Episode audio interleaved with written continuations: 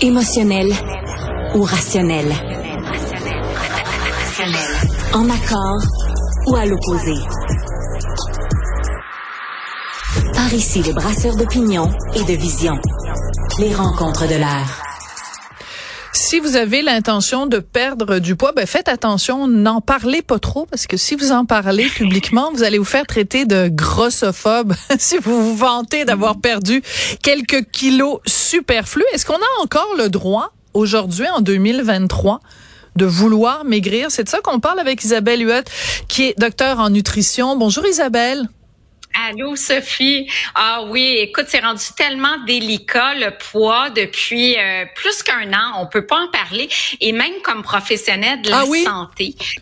Ben oui, selon les nouvelles lignes directrices de l'Association médicale canadienne, si un client vient nous voir et qu'il a un diabète, l'hypertension et qu'il a un excès de poids évident, par exemple au niveau abdominal, et qu'on sait comme professionnel de la santé que ça peut faire une différence significative de perdre du poids, on n'a pas le droit de lui en parler. Et peut-être vers la fin de la consultation, oui, c'est je te dis, c'est, assez intense. Faudrait dire à la fin, Je suis estomaquée. Ouais, faut, faut demander la permission, peut-être au deuxième, troisième rendez-vous. Êtes-vous à l'aise qu'on discute de votre poids?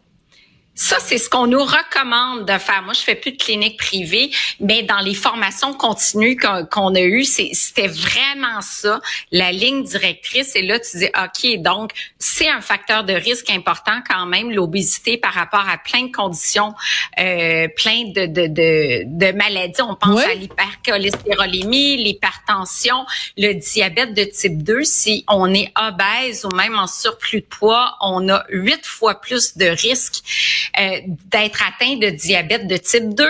Fait que oui, c'est problématique pour la santé. Il y a 13 types de cancers qui sont influencés par le surpoids. À partir du moment où on a un excès de cellules adipeuses, ben là, on est beaucoup plus à risque, notamment de cancer de l'endomètre, cancer du foie, cancer du sein. Docteur Béliveau en parle abondamment Tout dans ses fait. articles du journal. Mais oui. Mais Et Mais, mais c'est incroyable ce que tu dis, Isabelle, parce que c'est comme si, euh, pour préserver, et c'est vrai que c'est terrible de faire de la grossophobie, dans le sens que c'est terrible de oui. stigmatiser quelqu'un, de mépriser Voilà. quelqu'un, d'insulter quelqu'un parce qu'il est en surpoids. Oui. C'est un comportement Oui. à ne pas avoir. Mais est-ce que ça rend service aux gens qui sont en surpoids et qui ont un problème de santé? De ne pas leur parler Exact. de ce qui est peut-être à l'origine de leur problème de santé. C'est comme si on allait voir un fumeur, puis qu'on Oui. a- on était obligé de marcher sur des œufs en disant, ben, t'as des problèmes aux poumons, mais je veux pas te parler de ta cigarette parce que je veux pas être accusé de cigarettophobie. Ben, c'est tellement ça, Sophie. On sait plus comment agir si on est correct. Puis moi, en 30 ans de, de, de clinique privée, j'ai fait énormément de perte de poids.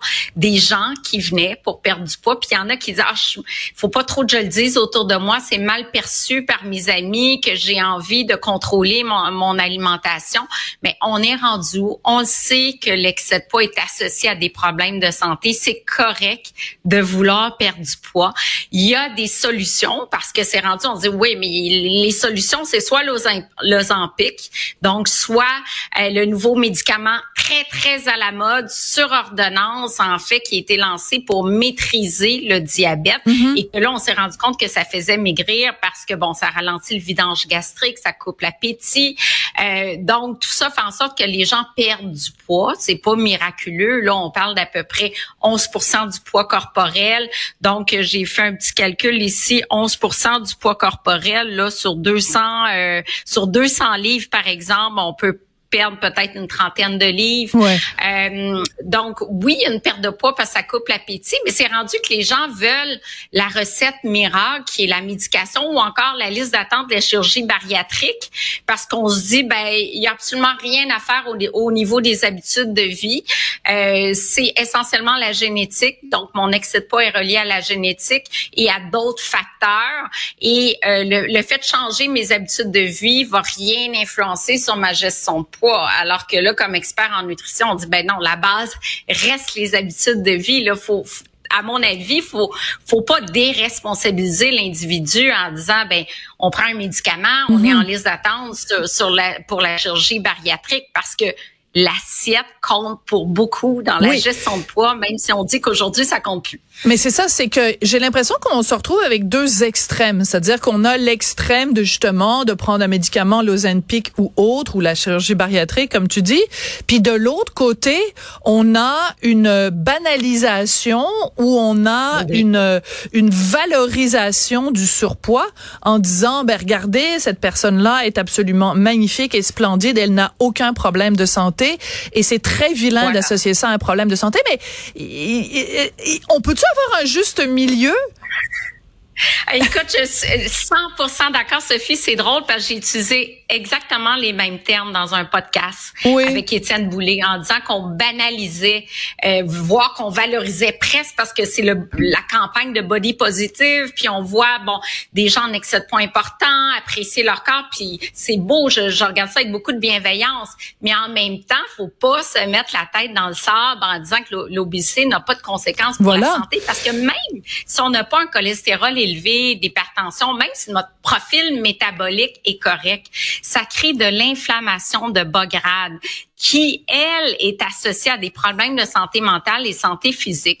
Et ça, j'ai abordé ça dans le podcast avec Étienne. Écoute, Sophie, j'ai reçu des centaines de messages, d'insultes, des gens qui n'avaient vu que le petit teaser du podcast qui disait que j'étais la pire grossophobe, que ça, mes propos n'avaient aucun sens. Ben voyons donc, Isabelle, de l'inflammation, c'est documenté euh, aujourd'hui. Des, des, des courriels d'une méchanceté et d'une agressivité incroyable. Non, il va falloir que tout le monde se calme dans cette discussion-là parce que au final, euh, tout le monde est perdant. C'est-à-dire que bon, tu toi tu es perdante comme euh, comme spécialiste parce que bon, tu ne peux pas, on ne te laisse plus véhiculer de l'information qui est de l'information scientifique. Je pense aussi à Richard euh, Belliveau et au premier chef les personnes qui ont des problèmes de santé, si on n'est pas capable de les identifier comme il faut, ben c'est leur santé qui va qui va en pâtir.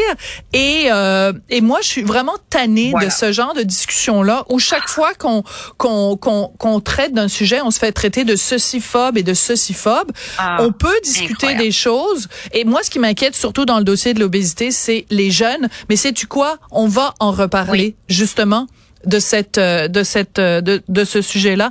Merci beaucoup. Puis tu mentionnes euh, Étienne Boulay. C'est drôle parce que je l'avais en tout début d'émission. Donc. Ah! OK. ah ben non, on me dit on me dit que je peux passer un petit peu plus de temps avec ah, toi. Alors, ben parlons-en des jeunes rapidement, parce que ben, c'est l'obésité chez les jeunes. Ça, c'est un problème qui est, qui est très inquiétant parce que c'est à, ce jeune âge que les bonnes habitudes se prennent. Ben exactement. L'obésité chez les jeunes est en croissance. Chez les adultes, là, on parle d'obésité. On a 27% des Canadiens qui sont carrément obèses, 36 en surpoids. On parle de 6 personnes sur 10. C'est vraiment beaucoup. Mais pour les jeunes, moi, ce qui m'inquiète, c'est que nous, on est des modèles. Et si on n'est que dans le modèle, faut s'accepter. C'est très correct d'avoir un excès de poids important je m'inquiète vraiment mm. du futur de ces jeunes-là. Il y a, on a du diabète de type 2 chez les jeunes aujourd'hui. On a de l'hypertension chez des jeunes de 12-13 ans. Les jeunes sont sédentaires, sont toujours avec le cellulaire. Après, on n'est plus actif comme on l'était à l'époque. Donc, c'est d'autant plus important de bien manger, d'avoir des modèles. Moi, je suis pour la diversité corporelle, mais il y a une différence entre plus ou moins 30 livres puis plus ou moins 150 ben livres. là, on s'entend. On est d'accord. C'est le gros bon sens. C'est le gros bon sens, Isabelle. Mais je sens, je sens qu'on va s'en reparler parce que ce sont des questions euh, assez fondamentales. C'est une réflexion qui doit se faire dans le calme et dans le respect, puis que les gens arrêtent ah. de te crier des noms quand tu arrives avec des données euh, scientifiques. Merci beaucoup, euh, Isabelle. Je te trouve très Merci courageuse. Beaucoup, Sophie. Merci, Isabelle. Bye.